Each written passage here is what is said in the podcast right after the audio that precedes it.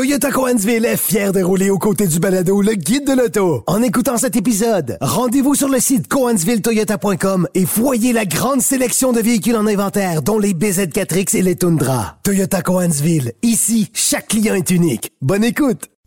Antoine Joubert. Le, le guide de l'auto.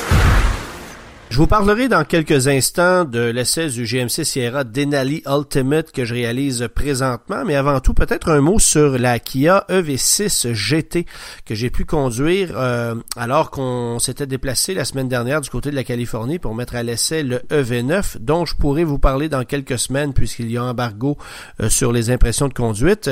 Alors le V6 euh, GT qui pour moi est peut-être la version la moins intéressante de toutes les EV6.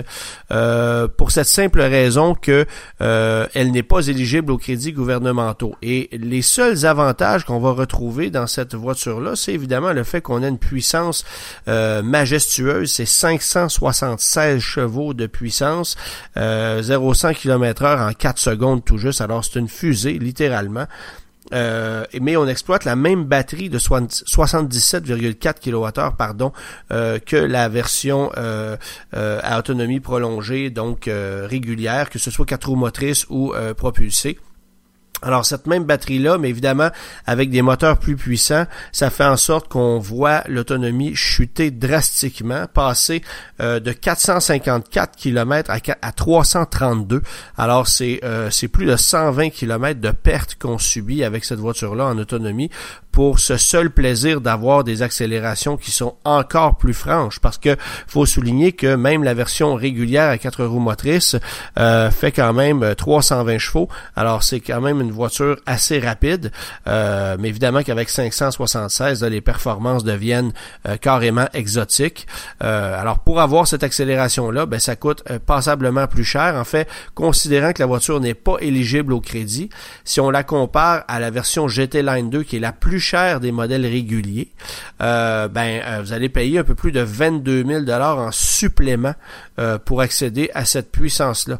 Et à ce moment-là, ben, vous voyez couper euh, de quelques équipements qui sont de série sur la GT Line 2, notamment les sièges qui sont ventilés, qui sont euh, ajustables de façon électrique, parce qu'on les remplace dans cette voiture-là par des sièges à réglage manuel, mais avec euh, plus de support, donc des sièges sport quelques autres artifices qui sont perdus dans la voiture, euh, mais au profit de freins qui sont euh, de plus grande dimension, plus performants, parce que la voiture accélérant plus rapidement, on doit l'immobiliser plus rapidement aussi.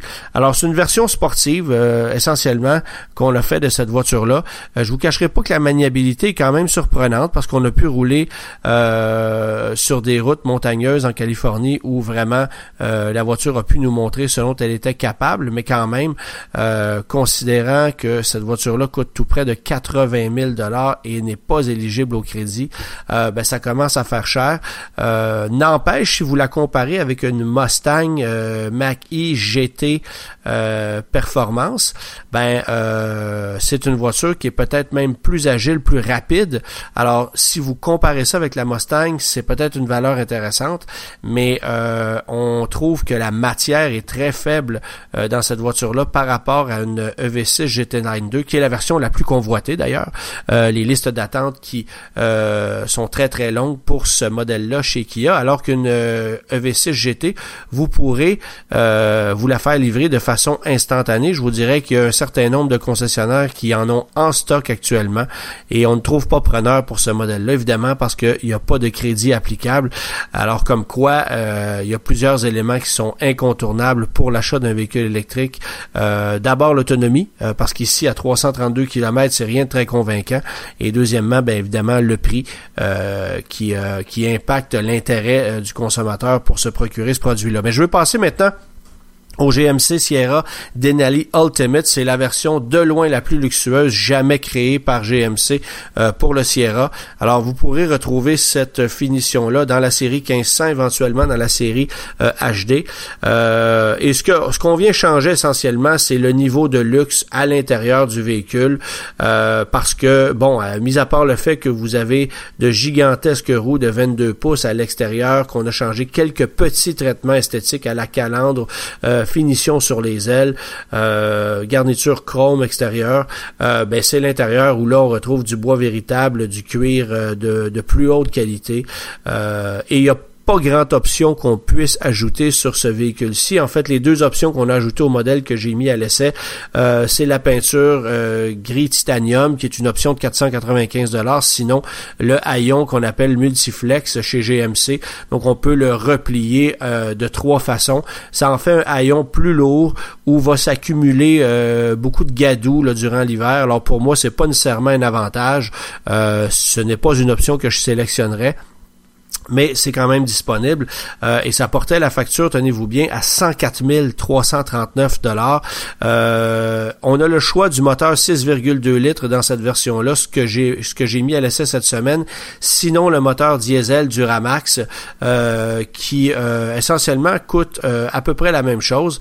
Alors, ça vaut peut-être la peine de considérer l'option du moteur diesel selon moi parce que la consommation s'en ressent énormément lorsque que vous choisissez, évidemment, le, moteur 6,2 litres, euh, pour euh, me déplacer ici. Euh, alors, je me trouve aux îles de la Madeleine, alors j'ai quand même roulé de façon considérable.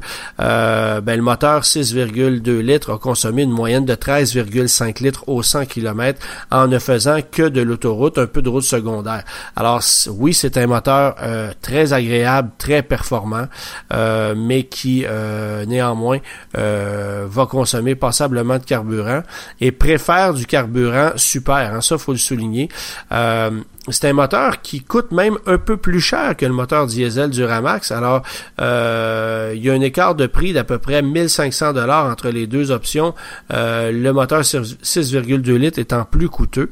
Personnellement, je privilégierais le moteur Duramax qui est très impressionnant, qui dans un même contexte aurait sans doute roulé à du 8,5 à 9 litres au 100. Euh, je sais que le carburant diesel est un peu plus cher, les coûts d'entretien sont un peu plus élevés, mais c'est un moteur qui a des capacités de remorquage euh, remarquables, qui a un couple initial très intéressant, qui se fait très discret.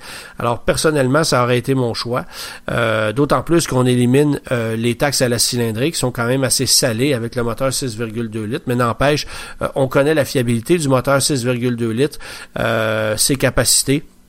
Et dans les deux cas, le couple est à peu près le même à 460 livres-pied. Alors c'est euh, c'est vraiment deux mécaniques très intéressantes, mais évidemment le gros V8 va consommer davantage, ça c'est évident. Camion qui est très confortable, qui est très solide.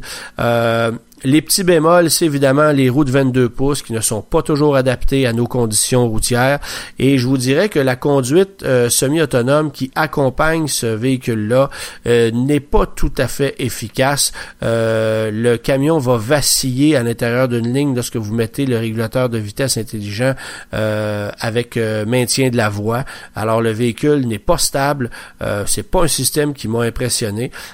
pourtant, on en avait fait l'essai du côté de la Californie et à ce moment-là, le système m'avait semblé euh, impeccable, mais euh, chez nous, sur les routes du Québec, euh, en empruntant la 20 notamment, ben euh, j'ai trouvé que ce système-là n'était pas à point. Euh, passait son temps, le camion passait son temps à, vaciller à l'intérieur d'une même voie euh, pour finalement décrocher complètement. Alors c'était pas c'est, pas nécessairement au point. Euh, ça faudra revoir. sinon, ben tout ce qui s'appelle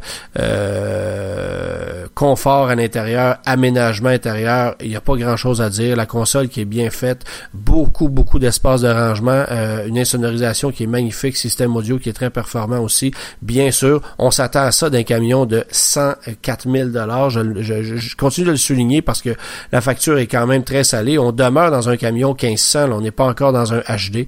Alors c'est très cher, mais euh, il y a des gens qui seront prêts à payer la totale pour avoir ce tel niveau de luxe euh, qui est quand même impressionnant. C'est un camion qui se distingue euh, esthétiquement par rapport à un Denali régulier, mais ce n'est pas trop clinquant. Et ça, c'est peut-être un point que j'ai bien aimé. on essaie pas de jouer les motus vus avec ce camion-là, en, comme on va le faire par exemple avec un Cadillac Escalade. Et d'ailleurs, si GM avait l'intention de ramener euh, un Cadillac Escalade en version camionnette, ben là, ça serait drôlement plus clinquant. Et je suis pas persuadé qu'on réussirait à aller chercher un niveau de luxe nécessairement supérieur à ce que vous allez retrouver dans ce camion-là. Euh, moi, je continue à préférer un GMC Yukon Denali à un Cadillac Escalade personnellement euh, pour sa présentation générale et justement parce que c'est un peu moins clinquant 25 ans. Alors ça, c'est peut-être un des aspects que j'ai aimé de ce Sierra-là. Évidemment, qui est un camion euh, très solide, dont le comportement routier est quasi irréprochable. Encore une fois, euh, j'aurais personnellement remplacé les roues de 22 pouces par des jantes de 20 pouces qu'on va retrouver sur un Denali régulier. Vous pouvez obtenir du 22 pouces en option sur un Denali régulier, mais euh, de série viennent les roues de 20 pouces et le comportement est tout simplement amélioré dans un tel contexte.